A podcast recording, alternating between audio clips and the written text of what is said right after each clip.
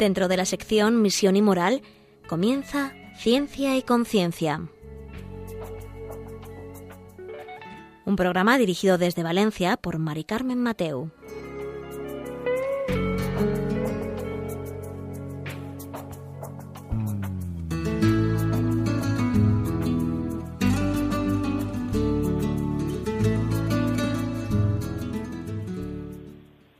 Buenas tardes, queridos oyentes. Un miércoles más. Aquí estamos en Ciencia y Conciencia, un programa que hacemos desde el Observatorio de Bioética de la Universidad Católica de Valencia.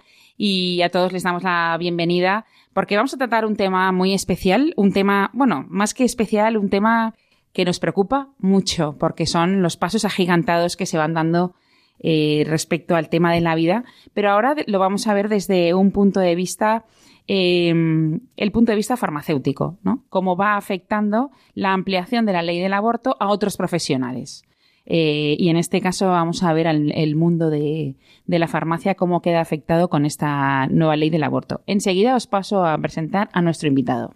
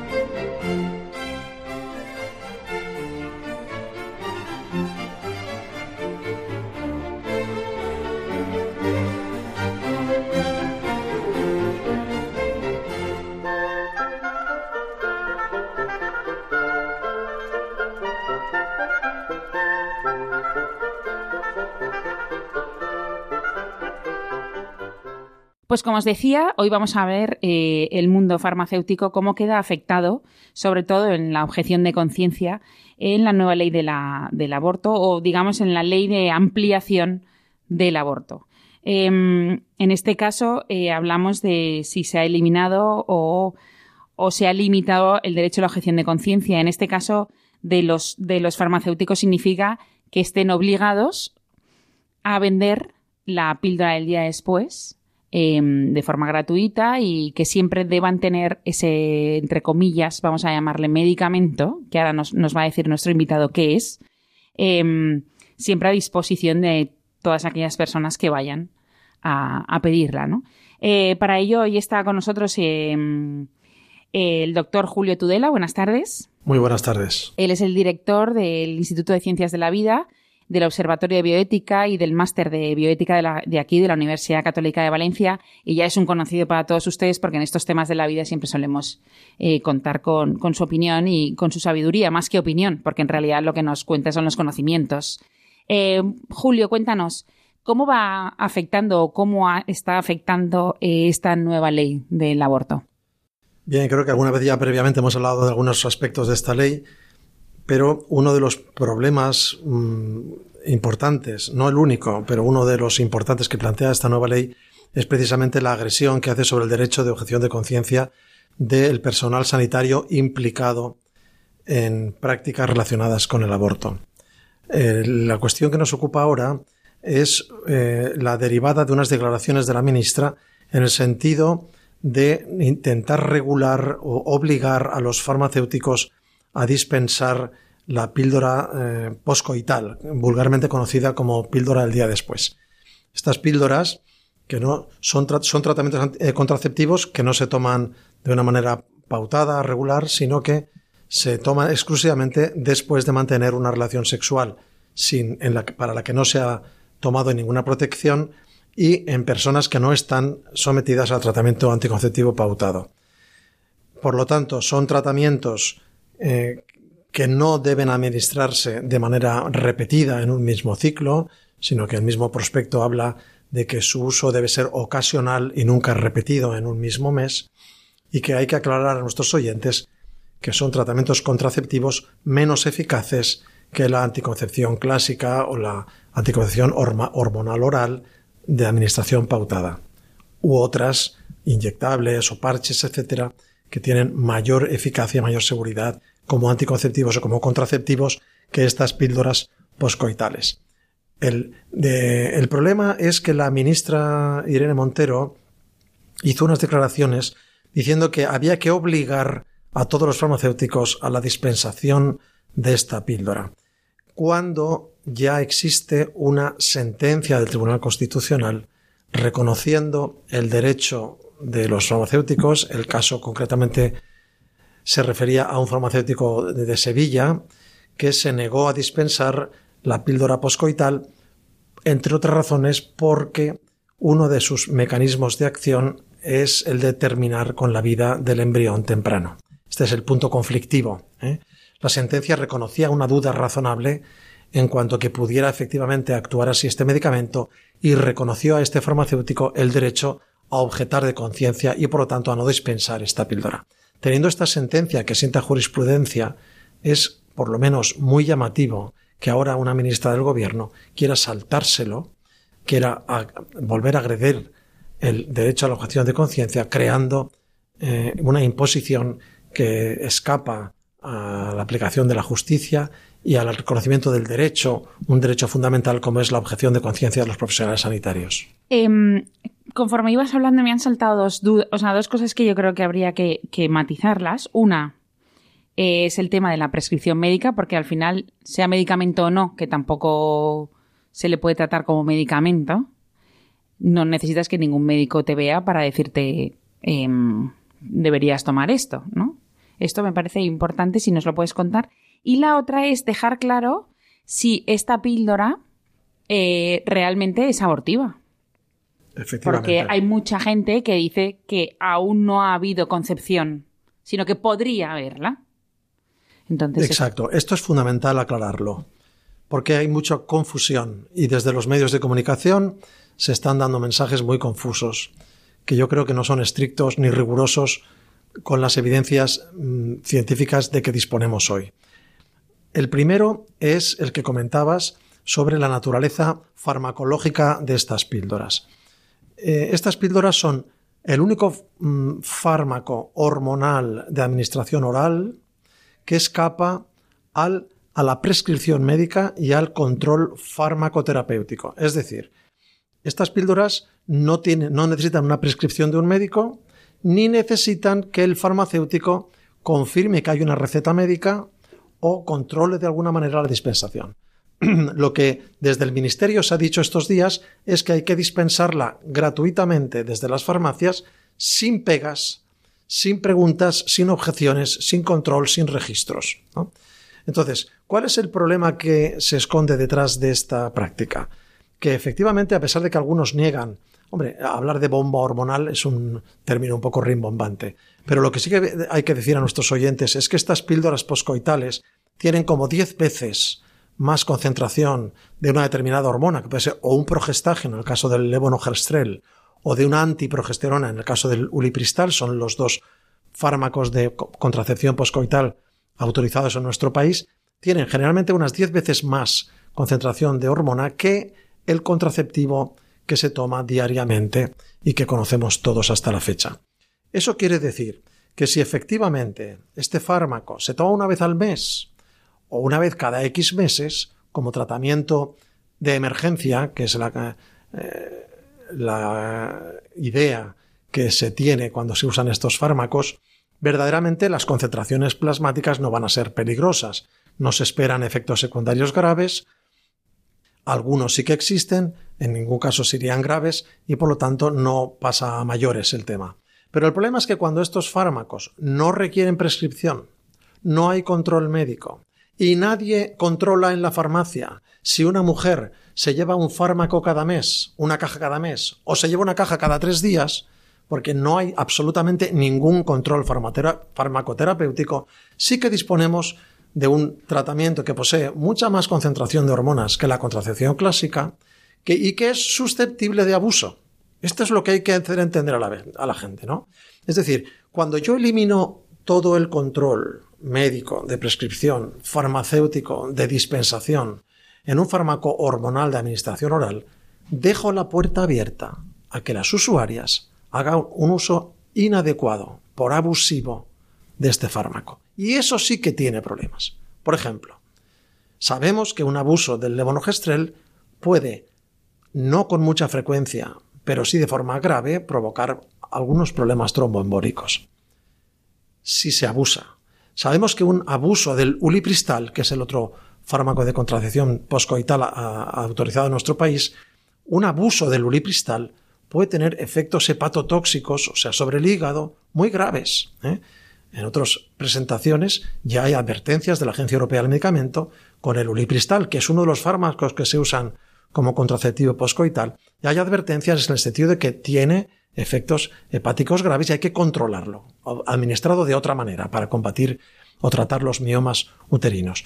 Pero cuando una mujer está haciendo un mal uso de uno de estos fármacos, tomándolo repetidamente en contra de lo que dice el prospecto, y, y, no habiendo nadie que controle este abuso, entramos en la línea de la posible toxicidad de estos fármacos. Esto es lo que nosotros reivindicamos, que estos fármacos se deberían someter al control farmacoterapéutico y de prescripción como todos los tratamientos hormonales. Creo que no se está pidiendo ninguna cosa, pero hay una imposición más de tipo ideológico en el sentido de extender al máximo la anticoncepción y para ello obviar todos los procedimientos de control que hasta ahora hemos considerado siempre necesarios por una sola razón, por la seguridad de las pacientes. Este sería el primer punto.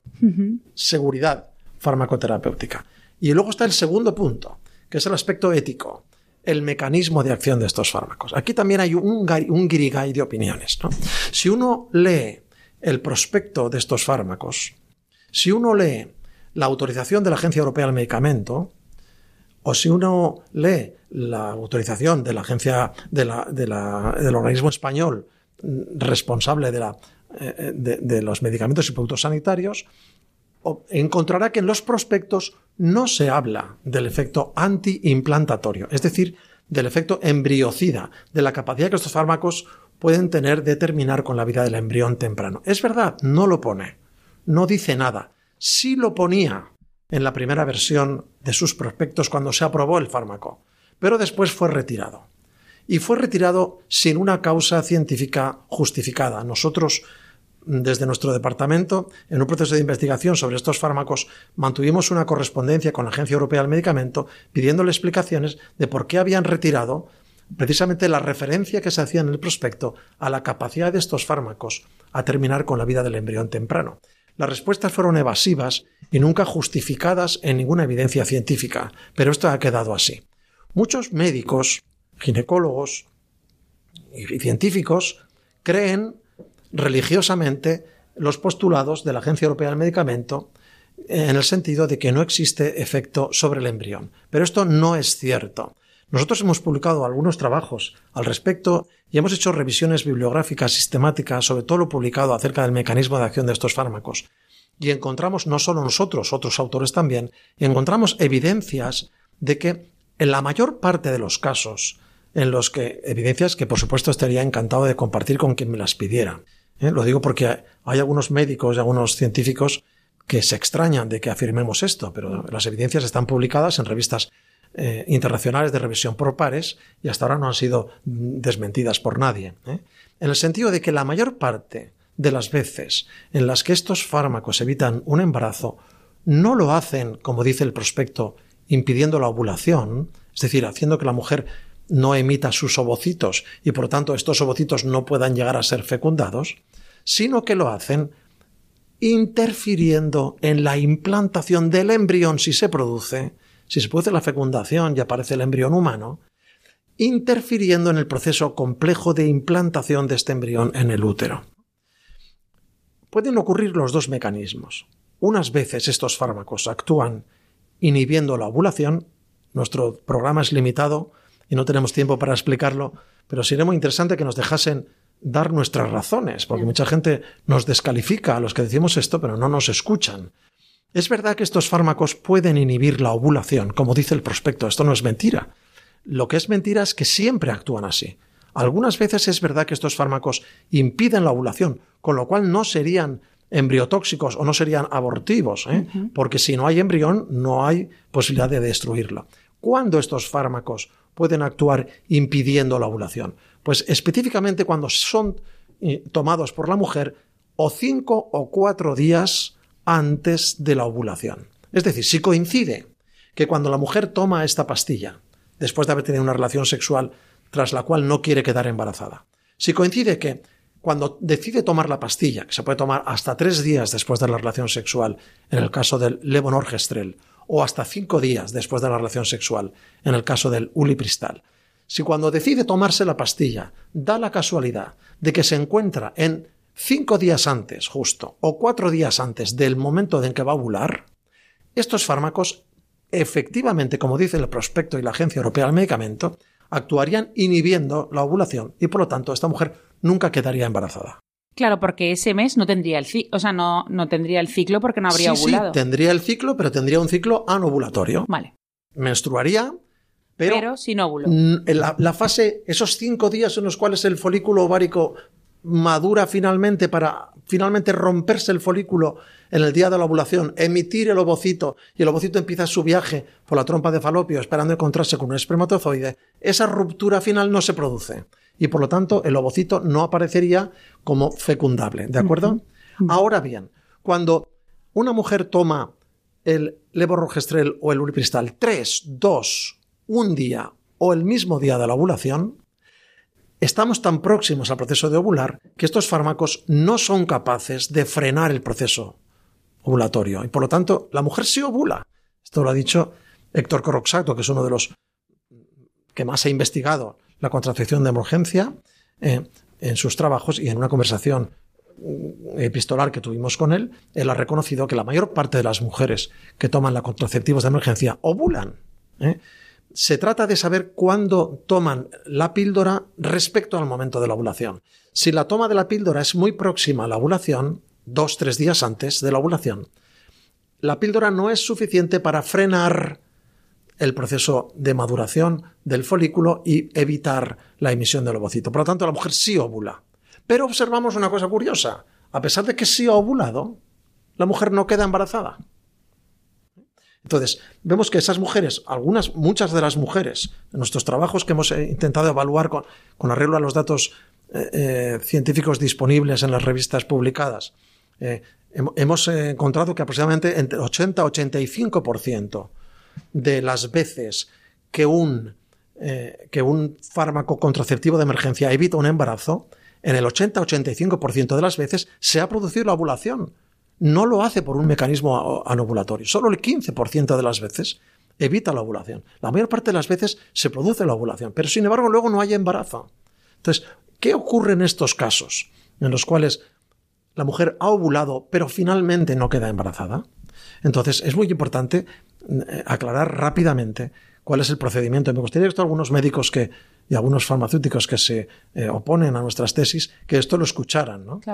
Este fármaco hormonal esta progesterona o antiprogesterona, dependiendo de que se trate de uno u otro, administrado antes de la ovulación, lo que va a hacer es interferir en, el funcionamiento de algo que se llama el cuerpo lúteo, que es el responsable de la producción de la progesterona, que es el residuo del folículo ovárico, que luego va a fabricar la progesterona, que es la hormona encargada de llevar adelante el embarazo. Administrar este fármaco antes de la ovulación, pero tres, dos, un día antes de la ovulación, no impide la ovulación, pero sí va a afectar el funcionamiento del cuerpo lúteo, con lo cual vamos a tener niveles de progesterona tras la ovulación más bajos de lo normal. Estos niveles de progesterona más bajos de lo normal van a interferir el proceso de implantación del embrión en el útero y van a provocar su eliminación. El embrión no va a poder anidarse en el endometrio de su madre porque va a estar no suficientemente desarrollado no suficientemente maduro este endometrio no va a poder acoger este embrión y el embrión va a ser expulsado. Por lo tanto, este efecto es un efecto embriocida, abortivo, aunque la OMS, sabéis que la OMS para hablar de aborto habla de la, acción sobre el embrión humano tras la implantación, pero eh, esto no es más que un eufemismo de la OMS. Eh, un, aborto es terminar con la vida de un embrión humano en el seno de su madre, aunque sea en las etapas iniciales de su desarrollo pues eh, también haremos un programa también sobre la manipulación, en este caso, de los conceptos y, del lenguaje. La verdad es que mm, eh, tenemos que escuchar un poco de música. Enseguida estamos con, los oyentes para que eh, sigamos viendo estas diferencias eh, que realizan estos fármacos y todas las dudas que van surgiendo a la vez de lo que nos vas contando, Julio. Enseguida estamos con vosotros.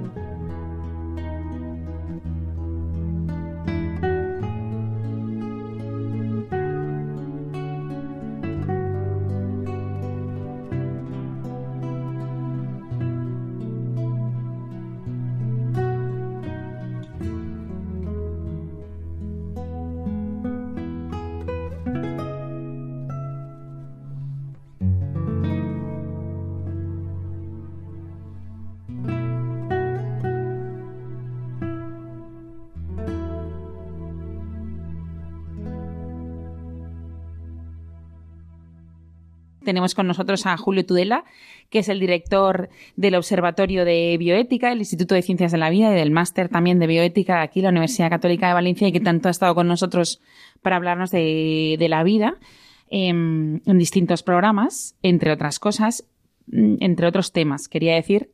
Y mm, hoy hablando sobre eh, los temas más farmacéuticos la píldora del día después. Y ahora también te quiero preguntar también ¿Por qué del día después? Porque nos estás comentando que entre tres y cinco días se puede tomar. Y cuando yo pensaba que tenías que ir corriendo, corriendo, ¿no? Entonces eso también es algo que, luego nos cuentas porque tanto en el cine, en series y, en entrevistas que oyes por ahí, la gente pues tiene que ir rápido después de esa relación eh, a la farmacia a comprarlo y, tomarlo, ¿no? Entonces, bueno, si hay de tres a cinco días, eh, bueno, no, no es todo como nos cuentan. Y también me gustaría que nos matizaras también, como nos, has comentado, eh, que en realidad estos fármacos, eh, algunos sí que puede llegar a ser abortivo, ¿no? Por lo que nos contabas de los tres o cinco días antes de, los, de, de la ovulación. Claro, en este caso, la objeción de conciencia sí que tendría cabida.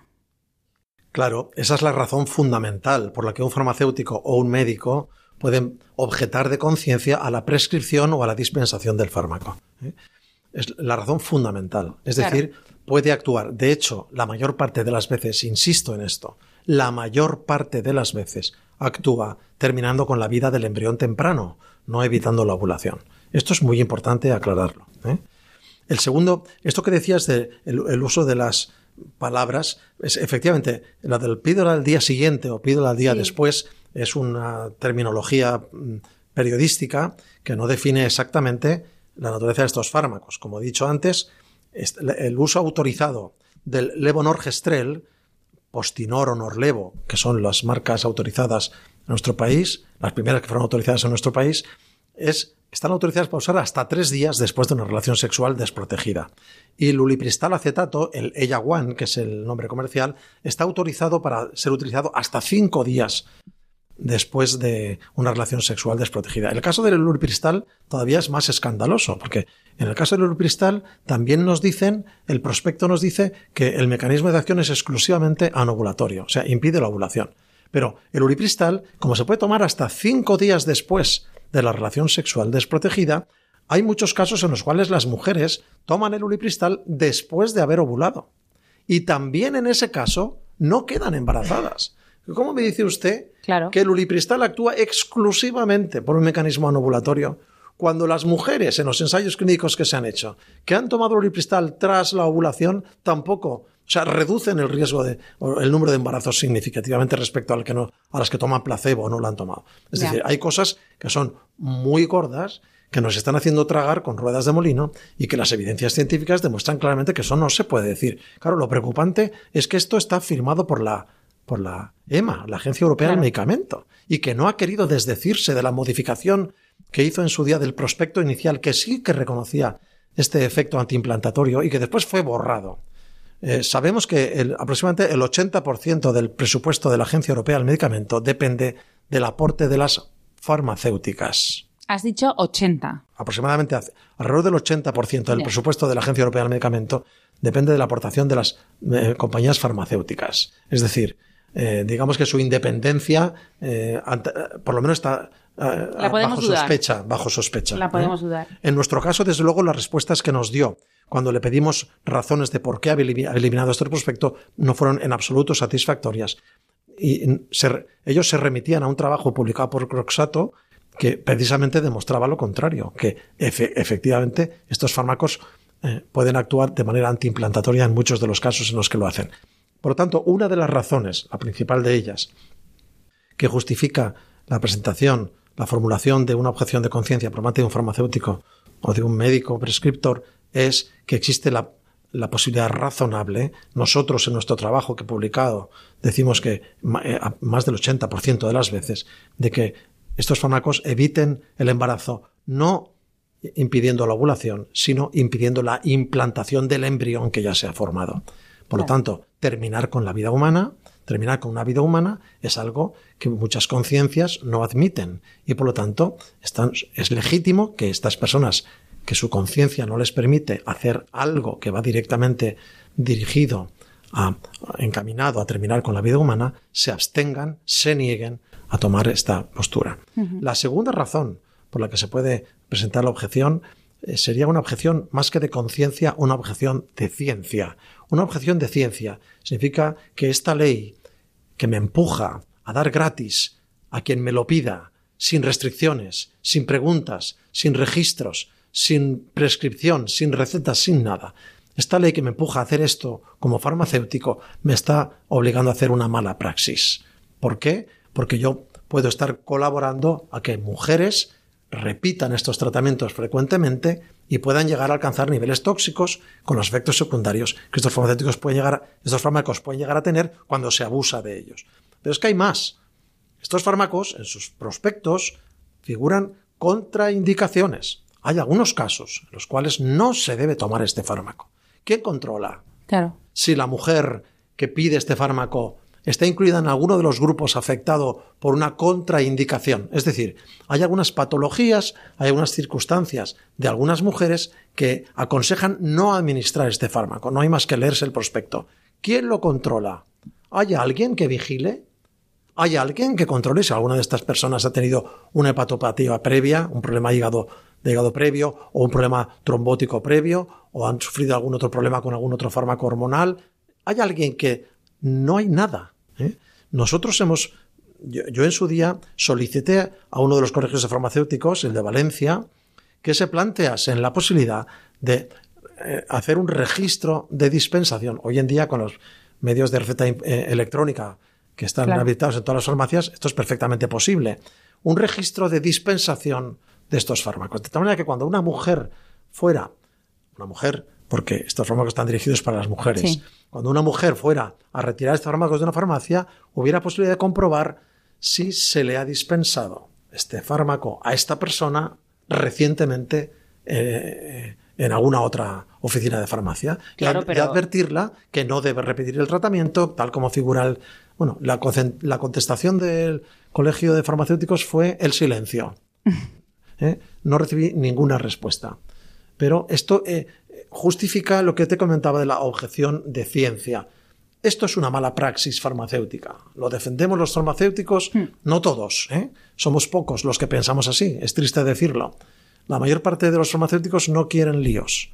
No quieren líos. Quieren dar la píldora y, no meterse en líos. de todo. ¿eh? Pero es una mala praxis.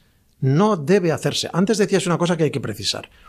Medicamento no es solo el que requiere receta médica. Hay medicamentos que se llaman especialidades farmacéuticas publicitarias que no requieren receta médica.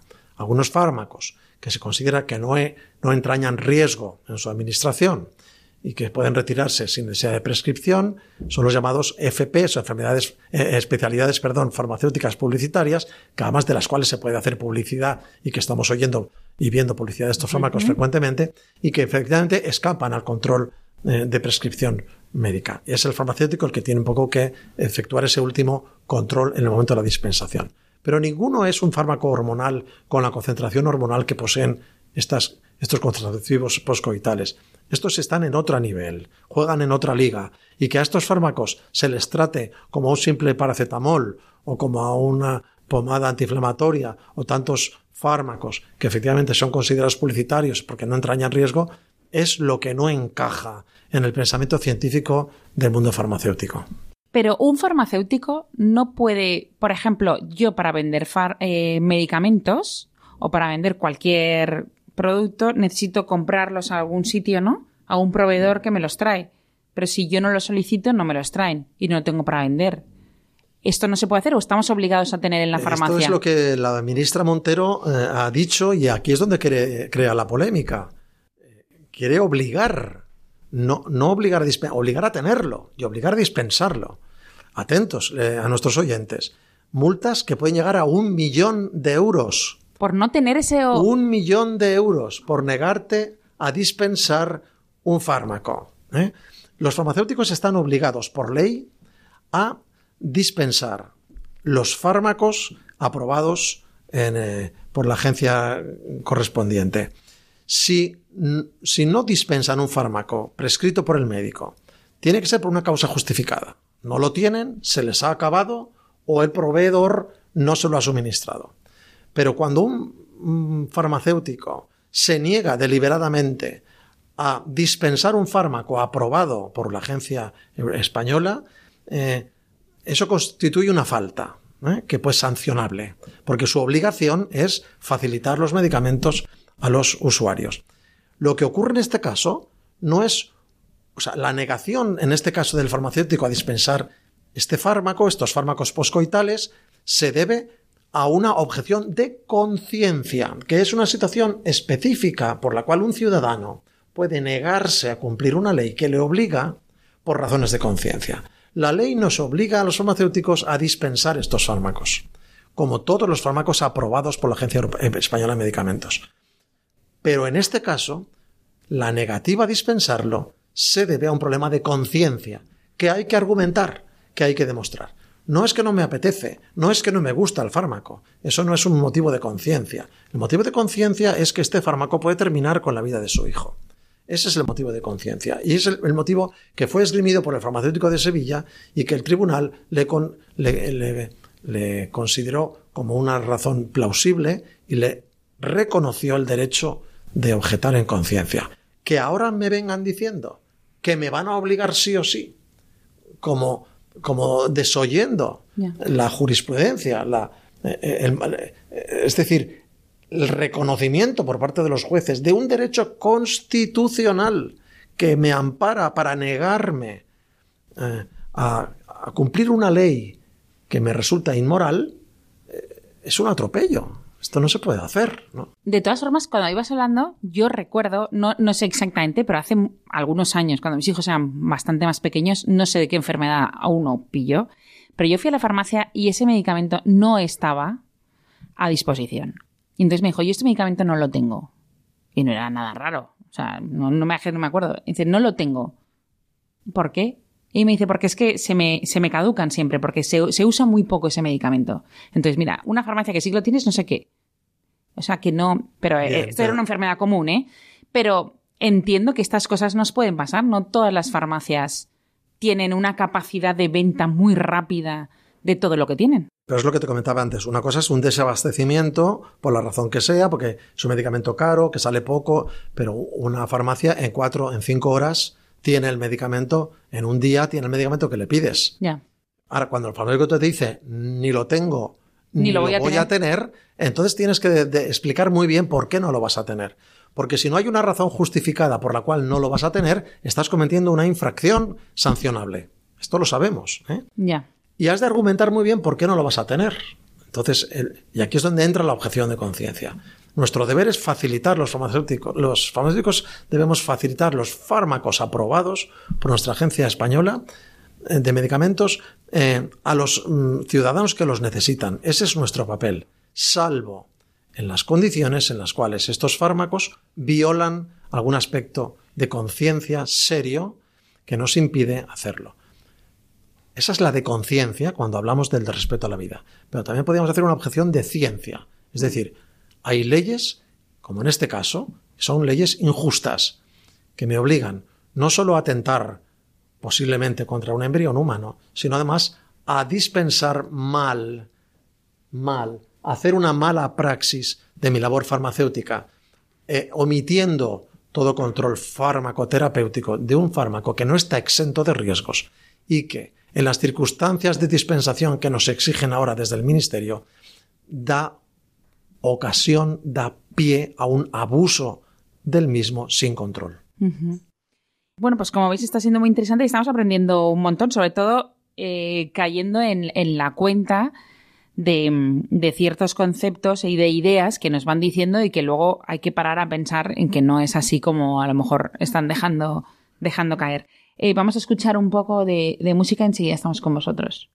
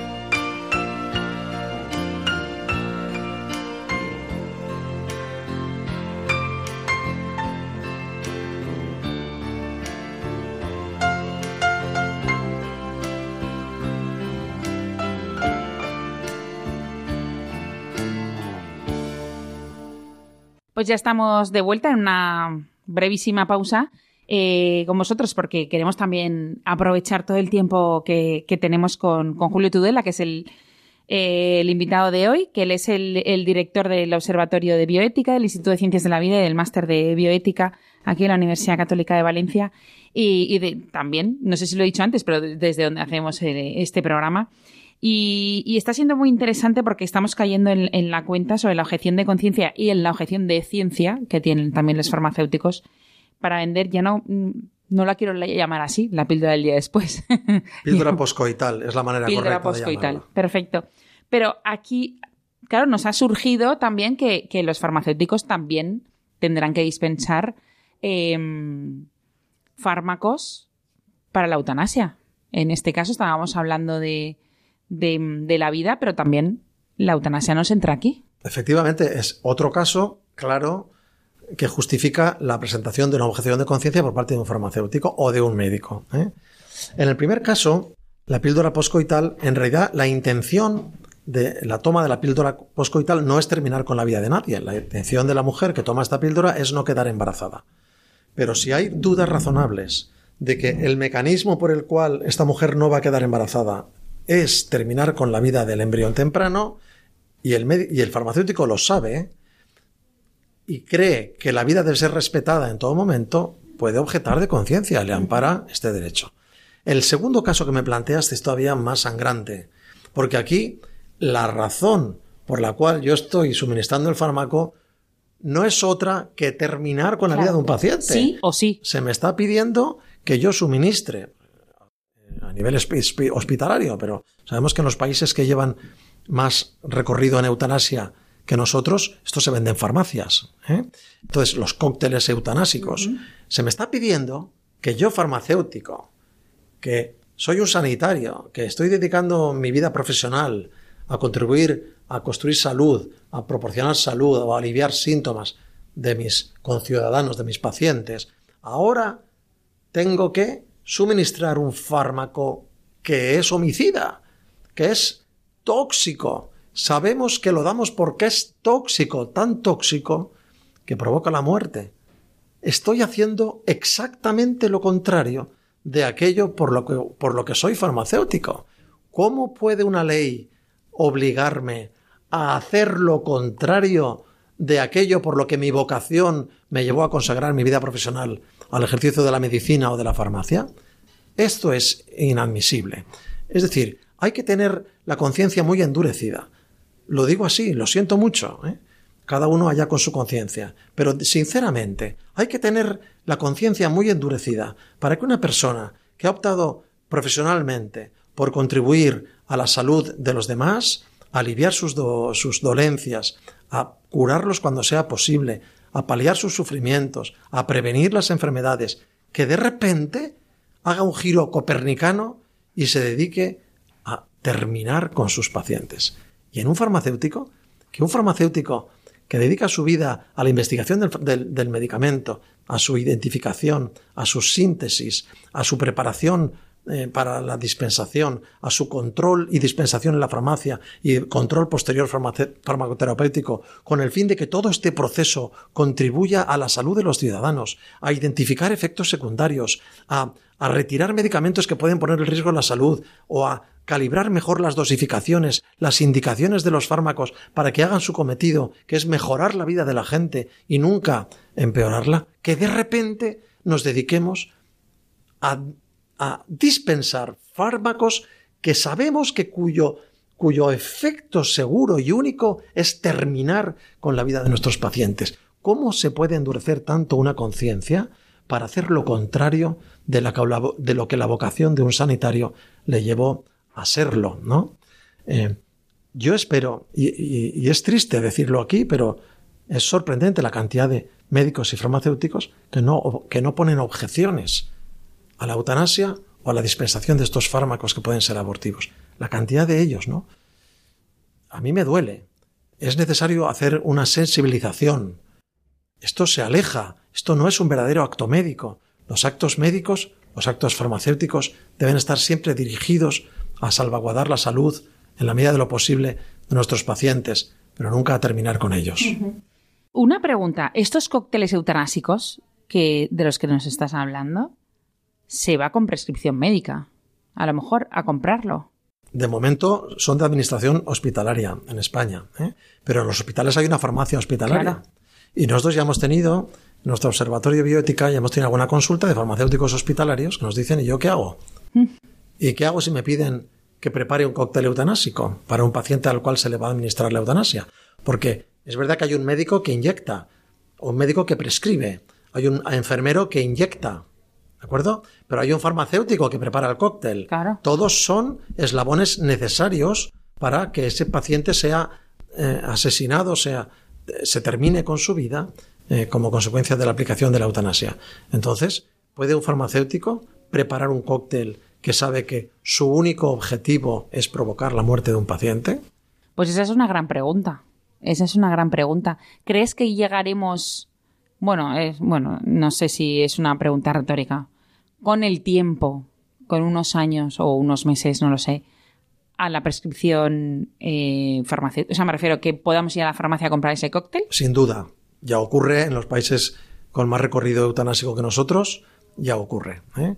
De tal manera que los farmacéuticos tendrán disponibles en sus farmacias los cócteles para que los pacientes en su casa eh, puedan aplicarse a sí mismos o ayudados, en el caso del suicidio asistido, eh, estos cócteles eh, letales que han sido diseñados, preparados y dispensados para terminar con la vida de los pacientes. Pero es verdad que esto no, le podemos llamar ni medicina, ni fármaco. la verdad es que el concepto que has utilizado es el más, creo que es el que más se parece, ¿no? A lo que es un cóctel eutanásico. Pero claro, no creo que se vendan así. Un cóctel letal. ¿Eh? sí, cóctel letal. Efectivamente, esto no es una praxis médica. Nosotros lo hemos dicho mucho cuando hablamos de la eutanasia y no me canso de repetirlo. La eutanasia no es un acto médico. No es un acto médico. El aborto no es un acto médico. Está en las antípodas del, del acto médico. Pulveriza el juramento hipocrático. Pulveriza las, los motivos fundamentales por los cuales una persona se dedica a trabajar toda su vida, a estudiar, a formarse para contribuir a la salud de sus pacientes. Nos quedan dos minutos de programa, dos, tres minutos, no, nos queda más, pero no me gustaría quedarme con esta sensación tan negativa que nos ha dado el cóctel eutanásico, que es así de negativo y no lo podemos ocultar. O sea, es así. Sí que me gustaría que les dijeras a nuestros oyentes em, la idea que... ¿Qué ideas tienes tú para darle, o qué ideas tienes tú, o que nos, que nos dejes con buen sabor de esperanza? O sea, ¿cómo le damos a esto la vuelta? Eh, que nos des fuerza o motivación para que los que están en un ámbito sanitario, como tú has dicho, enfermería, medicina o farmacia, em, puedan tener em, pues razones para, plantar. No sé si plantarse o tener fuerza de. Pues eh, hay, hay, dos pasos necesarios que todo sanitario o que toda persona implicada en este proceso tiene que dar. El primero es formarse bien científicamente. No creerse, no creerse a pie juntillas lo que mm. le cuentan. Ni siquiera a veces las propias agencias. Lo hemos visto ahora recientemente con la epidemia de COVID y con otros asuntos con la Organización Mundial de la Salud. ¿eh? O sea, es que lo ha dicho la OMS. Bueno, pues la OMS ha dicho cosas muy interesantes, muy positivas, muy constructivas y ha dicho otras muy equivocadas y muy lesivas. ¿eh? Y se ha equivocado mucho. Por lo tanto, un científico, un sanitario, no debe tragarse como ruedas de molino todo lo que se le dice. ¿eh? Ni porque sea publicado en determinados sitios, ni porque lo digan determinadas emisoras de radio, o porque salga en televisión, o porque lo diga el ministro de turno un, científico tiene que contrastar siempre la información. Yo lo que digo es, hay información que desmiente otra, que es la oficial, y que debería ser estudiada y consultada por los sanitarios para formarse una, un verdadero juicio de valor. Yo lo he estudiado este tema y sé que se está faltando la verdad de muchos, se están omitiendo datos, se están cometiendo sesgos en las publicaciones y invito a formarse científicamente a los implicados. Primera cosa. Y la segunda cosa que todo sanitario o científico tendría que hacer, no ya la formación científica, sino la formación ética, ética. No todo lo que se puede hacer se debe hacer. No todo lo, lo novedoso es constructivo. No todo lo deslumbrante es, supone un progreso. Es decir, hay que saber diferenciar la paja del trigo. No todo avance científico comporta un progreso. Tantos avances científicos son retrocesos para la humanidad. Lo vemos con el armamento nuclear, lo vemos con tantísimas cosas. Verdaderos avances científicos que suponen retrocesos para la humanidad. El aborto lo es. El aborto lo es, es un retroceso para la humanidad. Y todo lo que. y la eutanasia también son verdaderos retrocesos. La formación ética nos tiene que ayudar a distinguir cuando un aporte, un avance científico, un instrumento científico contribuye a la dignidad y al progreso del ser humano, o por el contrario, es un arma destructiva y supone un retroceso en nuestra civilización. Pues muchas gracias, Julio, por estar de nuevo con nosotros. Eh, me ha gustado mucho lo de pues eso, darle la vuelta y seamos, em, entre comillas, progreso, ¿no? Bueno, a favor de la vida y, y que... Sí. Espíritu crítico, es muy importante. Exactamente. Entre mis colegas, yo se lo pido, espíritu crítico. ¿eh? Exacto. Eh, pues eso, os animamos a todos a tenerlo. Así que queréis formación en el Observatorio de Bioética, ya sabéis que formación hay para leer muchísima y para estudiar. O sea que os animamos a, os animamos a ello. Muchas gracias, Julio, por estar de nuevo con nosotros. Y a todos vosotros nos vamos, nos oímos en 15 días. Vamos a ir preparando programas sobre la manipulación esta que hay del, del lenguaje, em, sobre la formación ética, la formación científica.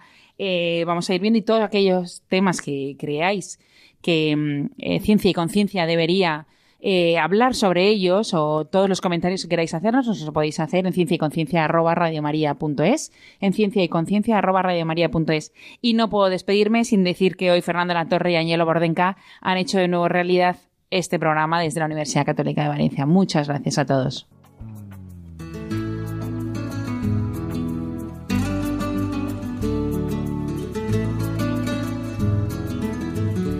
Finaliza así en Radio María Ciencia y Conciencia, un programa dirigido desde Valencia por Mari Carmen Mateu.